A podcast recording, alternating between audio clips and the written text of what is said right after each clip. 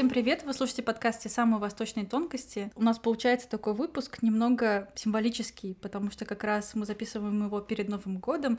Будем говорить о новом веянии, об обновлении, да. В этот раз у нас вновь Валерия Новикова. Всем здравствуйте, очень радостно снова быть здесь. Да, и Валерия расскажет о реформистском течении в иудаизме. Да, что это такое, с чем это едят. И начнем с того, что вообще такое реформистский иудаизм. А, был ли там свой Лютер, да, который вывесил 95 положений об обновлении, да, в чем заключается вообще реформизм. Во-первых, стоит сказать о том, что существует несколько обозначений того, как мы, о чем мы сегодня будем говорить. Есть э, название реформистский иудаизм, часто употребляется либеральный иудаизм, кто-то использует прогрессивный иудаизм. Там в западной науке чаще используется прогрессивный, в узких кругах его просто называют реформой. Раньше было условное разделение на то, что э, означали все эти термины, а сейчас все используют все, какие хотят, и между ними нет какого-то яркого э, идеологического идеологического разделения. Э, реформистский иудаизм — это относительно молодое э, течение иудаизма, которое появилось в Западной Европе во время идеи еврейского просвещения Аскала, когда, э, собственно, европейские, европейские мужи понимали, что ну, они хотят заниматься философией, им интересно читать книжки, и они хотят по-другому как-то переосмыслять свое место вот в, вот в этом религиозном мире. По примеру, да, западных философов, западных течений, еврейские интеллектуалы того времени, люди с очень хорошим образованием, люди, которые тоже в том числе были выращены в религиозных семьях, в семьях, где исповедовался иудаизм, такой еще на тот момент архаичный, традиционный, они сказали, что мы так больше не хотим, мы хотим э, как-то идти с ногу со временем, и религия должна обновляться. И они, да, начали свое движение за э, реформирование, изменение иудаизма. К концу XIX века, начала XX века. Э, это течение начинает институциализироваться и э, выделяется в свое отдельное течение со своей э, условной догматикой, со своей интерпретацией Писания и с, со своими какими-то нормами и правилами, в том числе, да, там появляется отдельный союз, который объединяет все общины реформистского иудаизма по всему миру. Вот, конечно, первый очаг был в Германии, в Западной Европе, да, в Германии, в Польше, в Восточной Европе, потом уже перебрался в Англию, а затем мы в США. То есть это преимущество 19 века, когда зарождался реформизм? Это, да, преимущественно конец 19 века, когда, в принципе, и не только, да, в еврейской среде, но и в европейской христианской начинают бродить какие-то новые идеи, которые там в том числе связаны с рационализмом. Да, но вот идея прогрессивного иудаизма, прогрессивно, кстати, звучит красивее, честно говоря. А мне тоже, да, так кажется, да более положительная коннотация.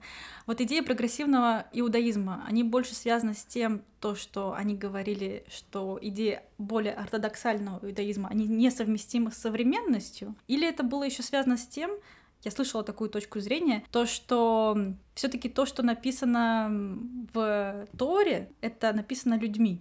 И человеку можно ошибаться, и что вот эти положения можно пересмотреть. Такая точка зрения в том числе есть. Во-первых, наверное, вот как раз возвращаясь к вот этой вот интерпретации Торы, в принципе, иудаизм, он очень подвижный. Он как раз-таки, да, показывает, что очень сложно оставаться на одном месте, и мудрецы и комментарии постоянно меняются, меняются, меняются, и очень, э, очень редко, когда условно какой-нибудь современный комментатор или современный талмудист там, для какого-то своего времени делает отсылку, не знаю, на условно мудреца там 200 лет назад, и как бы это э, постоянно развивающий сложившаяся такая текстовая система, и действительно еврейских текстов э, религиозных очень-очень-очень много, в том числе потому, что они как бы постоянно сами себя модифицируют. Но вот здесь вот э, главный акцент был на том, как мы свою жизнь ограничиваем религией, да, как мы практикуем какие-то религиозные нормы, как мы совершаем религиозные практики, как мы вводим это в, в свою жизнь. И здесь, конечно, возвращаясь к вопросу об ортодоксии, было ли это, это неприятие с ортодоксией, Наверное, здесь очень интересно, что ортодоксии, в принципе, в тот момент не было.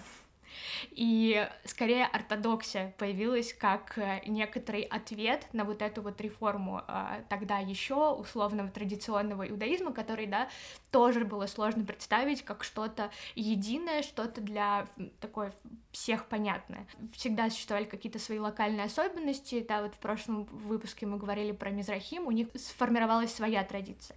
Вот, и реформа это было скорее просто как такой акцент на том, как мы, в общем, хотим адаптировать, да, религию к своей жизни, и э, ортодоксия появилась позднее, как ответ на то, что мы должны сохранять, наоборот, вот эту вот традицию в том виде, в котором она э, существовала в тот момент. Ну, получается, какие основные отличия между реформистами ортодоксами, что предлагали изменить реформисты? Как по-другому посмотреть на иудаизм? Главная мысль, в принципе, вот реформистского движения, прогрессивного движения, а, будем использовать это милейшее название, была идея о том, что личность в религии автономна, и личность сама может определять степень своего соблюдения, степень выполнения там религиозных практик, как э, условно проводить шаббат, э, как э, ходить в синагогу, нужно ли ходить в синагогу, как соблюдать кашрут. И вот эта вот зацикленность условно на личность, когда, да, там верующий в иудаизме приобретает такое свое я, оно было очень важно для прогрессивной, для прогрессивных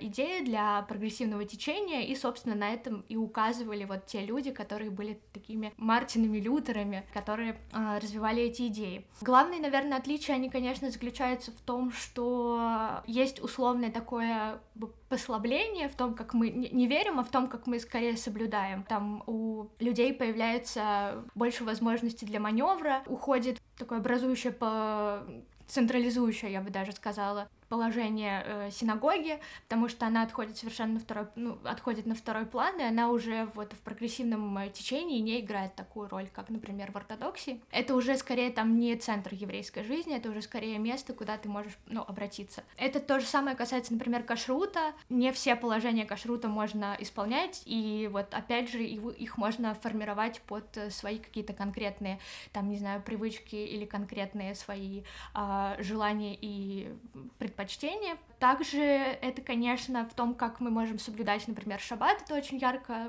видно, там, отказываемся ли мы полностью от телефона или пользуемся ли мы машиной.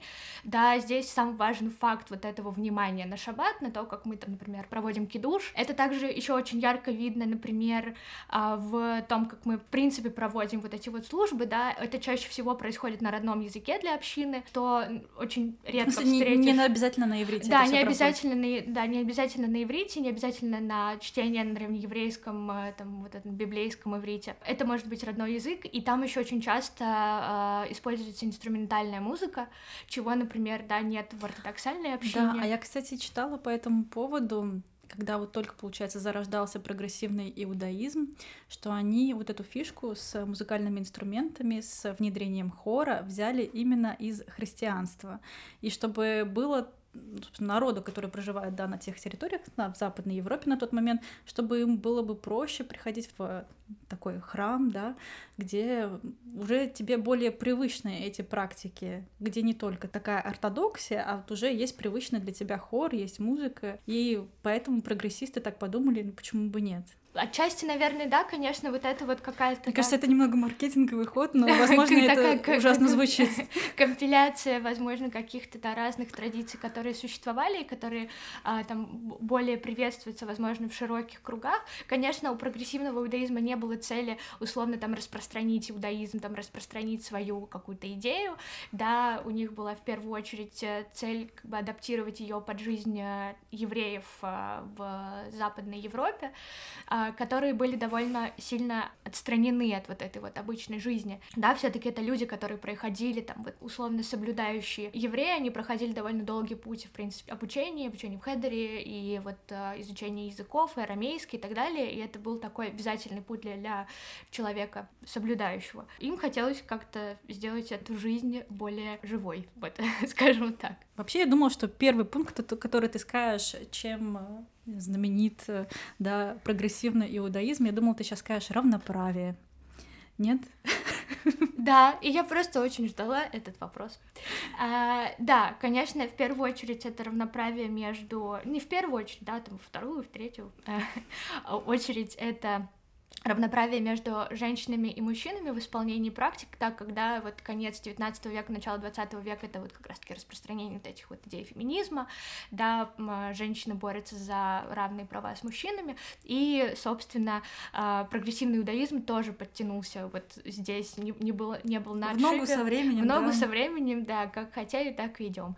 Вот, и равноправие, да, оно видно не только там в том, что больше нет разделения там на женские и мужские заповеди, в том, как организована, например, синагога, синагога нет разделения на верхние и нижние ярусы, как, например, в ортодоксальной э, синагоге, да, в том числе в Петербурге. А про то, что женщины наравне с мужчинами там э, участвуют в службе, и там и мужчины, и женщины там могут зажигать свечи, да, вот во время шаббата. Это что женщина может есть. быть рабонит в целом. Женщина, ну так, женщина, во-первых, да, может быть таким же верующим, как мужчина, и, собственно, здесь нет, да, у религии нет э, гендера. Женщина также, помимо всего прочего, может занимать должности в общине, а, условно играть такую яркую роль в ней, не только какую-то там условную женскую, да, но и становиться, например, там раввином или равинкой, а, быть там сонг-лидером, да, вести молитву, там может читать писание, может э, преподавать, э, может помогать там, да, женщинам и мужчинам проходить этот сложный процесс гиюра, принятия иудаизма, и в прогрессивное течение стало первым, э, которое начало подчеркивать э, вот это равенство. И, собственно, да, там в 1938 году в Германии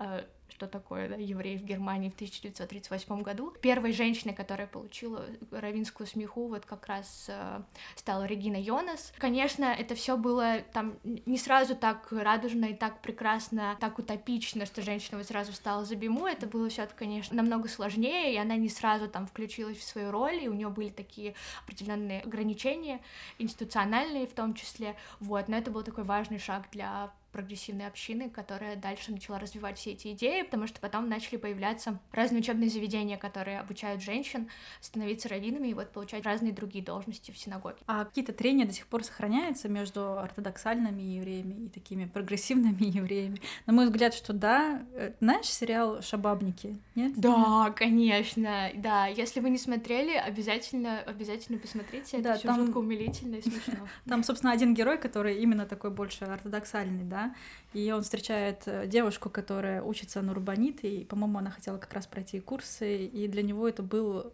полный ужас. Но любовь, конечно, побеждает все. По-моему, это яркая демонстрация, что все-таки вот эти трения, они есть.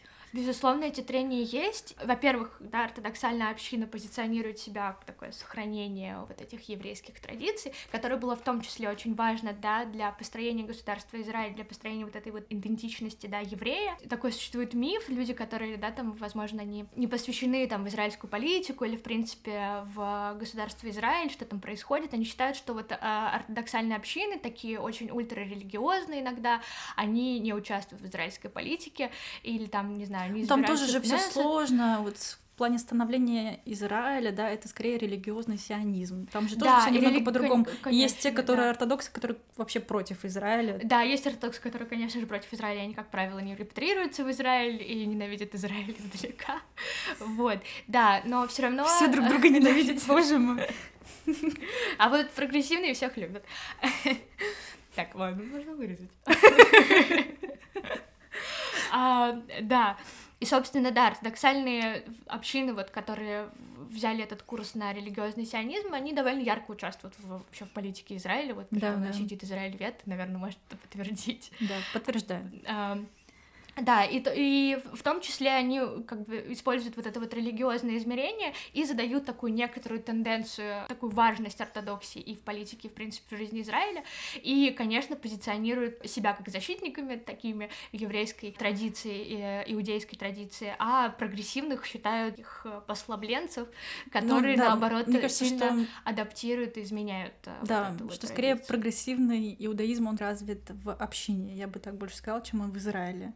Там как раз в США, вот во Франции. А, да, развит. конечно, но при этом в Израиле все равно, да, существуют э, реформистские синагоги, прогрессивные синагоги, которые, э, да, например, там вот как раз э, место, где женщина может стать равинкой, получить равинскую смеху. Часть вот этого обучения проходит в Иерусалиме. Это движение есть, но, да, возможно, оно не так ярко на фоне ортодоксии, с которой во многом и ассоциируется, собственно, Израиль, так вышло. И, собственно, да, я сказала писала о том, что между ними существуют определенные трения. Там я общалась, э, делала свое небольшое антропологическое исследование, да, где тоже мы так или иначе касались вопросов ортодоксии, и вообще мои информанты тоже подчеркивали, что они чувствуют вот это вот некоторое презрение.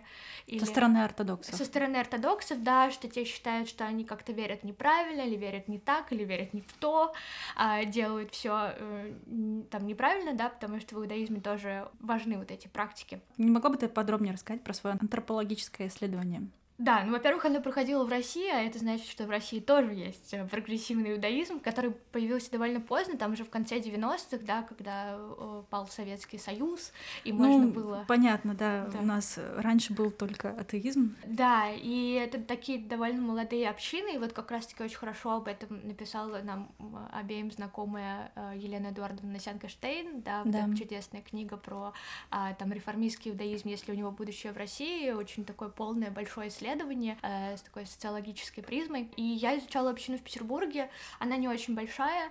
Э, община вообще есть там и в Москве, и в Нижнем Новгороде, и, в общем, там по всей России.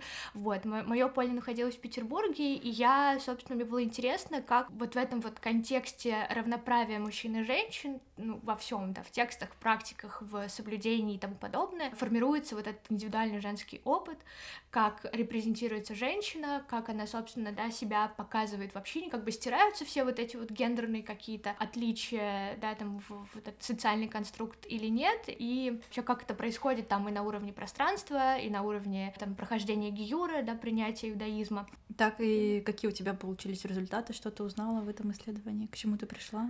Ну, во-первых, наверное, такой важный, да... Ты а беседовала, да, получается, с представителями этой реформистской Я беседовала, это было такие классические методы из антропологии. Беседовала, конечно, проводила такие полуструктурированные, иногда глубинные интервью, там э, включенное наблюдение, я ходила там на шабаты, ходила на некоторые праздники, и да, собственно, мне как бы получилось выстроить э, такую историю про пространство, про то, что на самом деле, да, существует там три э, способа конструировать вот это женское пространство в месте, где на самом деле, да, условно, внешне они, они стерты, и это там происходит проходит через там женский голос в комментарии, да, женщина там может писать комментарии в какую-то недельную главу в общине, и вот этот вот голос чувствуется, да, сравнивая с, с тем тоном, который берет мужчина во время написания своего текста, и то, как он это преподносит, например, на биме. Это видно через предметы, да, у женщин есть свое определенное как бы своя определенная интерпретация того, зачем они носят кипу, и э, да, в прогрессивном течении женщина также да, может адаптировать некоторые такие условно мужские элементы, и они как бы привносят им свое, свое женское измерение, то есть они не смотрят на это как на что-то такое мужское и показывающее нашу принадлежность к иудаизму, а это приобретает так, такой темпоральный, да, например, характер. Мне было интересно узнать, что, я, точнее, да, была, я была удивлена, да, что должно пройти какое-то время, когда женщина, например, может надеть кипу на себя, что она должна почувствовать вот какой-то такой момент, когда она готова, и она может вот на себе адаптировать вот этот элемент. Да, мне кажется, поэтому ортодоксы не любят прогрессивных евреев, да, прогрессивных, прогрессивных иудеев, да, да скорее, прогрессивных, прогрессивных иудеев, да. потому что они говорят условно мужской элемент. Условно мужской элемент. Казалось бы, тут все однозначно, кипа, да, а тут условно мужской элемент. Да, так, эм, и как в целом женщина себя чувствует в этой реформе? Конечно, Что она чувствует себя, ну, у нее, во-первых, да, шире вот это вот пространство для того, как она может и показать себя в общении, и, в принципе, э, э, быть в религии, да, но тут тоже такие вопросы, там, например, всплывают во время прохождения Гиюра, да, что женщина на самом деле э, даже в прогрессивном, в прогрессивном течении очень тесно связана с ортодоксией, и должна там, помимо того, что знать, как там условно вести себя в прогрессивном э, течении, да, она должна знать, как ей, в принципе, жить вот в этом вот э, широком, да, иудейском, еврейском контексте, в котором, да, во многом доминирует ортодоксия. Для меня это тоже было таким, а, ну, таким откровением, наверное, исследований, да, что э, женщина в том числе подвержена тому, что она там периодически меняет какие-то свои сущности и должна знать, когда вот ей стать такой, э, там, э, не знаю, соблюдать правильно э, заповеди, да, там правильно одеваться, правильно вести себя с мужчинами, например, когда она находится в обществе ортодоксов. а, забыв там про свои там какие-то прогрессивные идеи. Угу. Но есть ли у них какой-то страх, да, когда они идут на вот этот путь, что все-таки все-таки я женщина? Ну, это знаешь, как вопрос о своей идентичности, да, когда тебя спрашивают, кто ты, ты там можешь, не знаю, там каждый по-разному оценить, скажет, там, я мать, я женщина и так далее, и так далее. И, собственно, вот эта женщина, она все равно как бы проявляет себя на втором месте, там, может быть, для кого-то на первом месте. И ты вот идешь в религию, да, которой, в общем-то, понятно, что религия по большей части, она патриархальная. И у тебя все равно есть вот этот склад э, познания того, то, что это патриархальная сущность. Не было ли у них такого страха, что ты идешь туда, и что все-таки ты как-то не особо принадлежишь там, или что все-таки роль твоя, она какая-то другая, или это были больше такие борцы, которые вот сейчас я привнесу что-то как бы новое, я буду, я все равно покажу, что все равны и что это нормально. Конечно, безусловно, вот, да, прогрессивное течение, оно очень такое идеологичное и очень тесно сопряжено, да, вот с, э, с феминистической повесткой. И, собственно, есть, да, те, кто идут для того, чтобы показать, э, что вот мы все равны, и мы все сделаем вместе, и мы можем соблюдать одинаково, и нет вообще, и все это э, какие-то патриархальные устои. А есть те, кто условно иногда получает какой-то неудачный опыт, например, в ортодоксальной среде, да, с которым они не готовы, возможно, мириться. И они приходят в прогрессивное течение, в прогрессивную общину и чувствуют на себе, да, вот этот негативный опыт, э, тоже в, в том числе в моем э, таком небольшом исследовании про пространство, да, женщинам было важно иметь какое-то свое женское пространство, в котором они объединяются, в котором они делятся какими-то своими общими проблемами или там поддерживают друг друга, потому что вот это вот, э, да, негативный опыт, конечно, на это влияет, влияет какой-то, да, какой-то страх, что ты не очень разбираешься, в принципе, в традиции, да, потому что прогрессивный иудаизм ни в коем случае, да, там не отвергает вот чтение текстов, э, прохождение всего этого необходимого круга, там, праздников, вот этого круга чтения Торы, и, конечно, у, у некоторых там женщин, да и в, и в целом, я, вероятно, могу предположить, и у мужчин тоже есть некоторые опасения, да, что они чего-то не знают. Вот это вот незнание, оно тоже немного э, сковывает и пугает. Вот как раз-таки вот эти вот, э, там, например, женское сообщество, оно как бы помогает. И интересно, да, что тоже во время моего исследования женщины, которые являются такими лидерами, лидер, лидерками общины, там занимают э, тоже яркое, важное положение в синагоге, например, там читают комментарии или ведут э, службу, да, за фортепиано, они, с одной стороны, конструируют это пространство, да, им важно, чтобы там члены их общины были, чувствовали себя комфортно, с другой стороны, они не в нем, потому что у них есть определенный перечень знаний, набор знаний, да, там язык писания, умение писать комментарий, э, знания комментаторов и так далее, они не нуждаются в этом пространстве, потому что как раз у них, у них есть это знание, у них есть эта уверенность, что они такие вот автономные сами по себе. Но можно сказать точно, что прогрессивное течение, оно более открыто, в принципе, для женщин не только внутри, но и для входа. И это, наверное, одна из важнейших мотиваций, почему женщины а, присоединяются к этому, к этому течению для того, чтобы как бы попробовать вот на вкус, э, что это такое. Вот. И это одна из таких тоже мотиваций, почему женщины, например, в прогрессивной общине, которую я тоже изучала, проходят гиюр. Вот у тебя в, в одних из первых первых выпусков была моя дорогая коллега и подруга Анастасия Кровицкая, которая рассказывала про то, почему женщины да, в ортодоксии идут а, проходить киюр. А, да, и там были такие условно, ну, очень такие житейские, да, а, причины. А здесь скорее, да, вот это вот воссоединение какое-то с твоим внутренним, а, с твоим внутренним я, с твоим внутренним желанием. И потом очень интересно, что у них менялось в ходе, в ходе прохождения гиюра вот эта мотивация, и некоторые женщины а, потом понимали, сказали, что они, например, хотят вот стать, я хочу стать рабонит после того, как я пройду гиру, пройдет какое-то определенное время, или там я хочу занять вот такую-то должность в общине, и на вот эту вот трансформацию очень интересно смотреть в, в, во время таких интервью. Да, а получается в прогрессивной синагоге там а, общее пространство, да, насколько я понимаю. Да. Если в ортодоксальной синагоге там женщина, они отдельно, они на втором этаже. Да.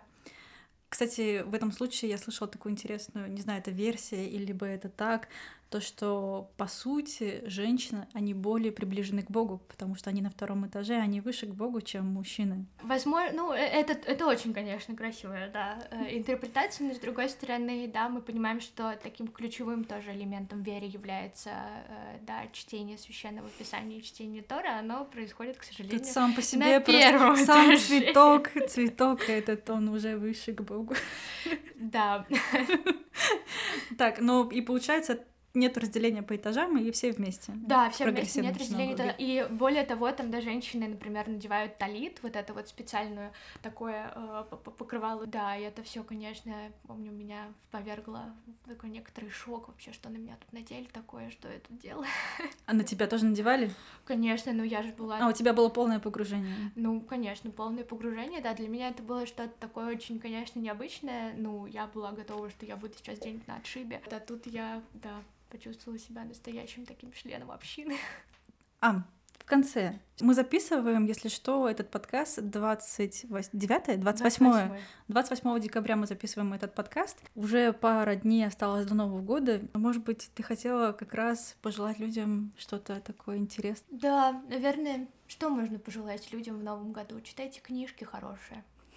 А, Старайтесь радоваться жизни и ничего не бойтесь, как не боялись э, первые представители реформистского движения. Надо стремиться к новому.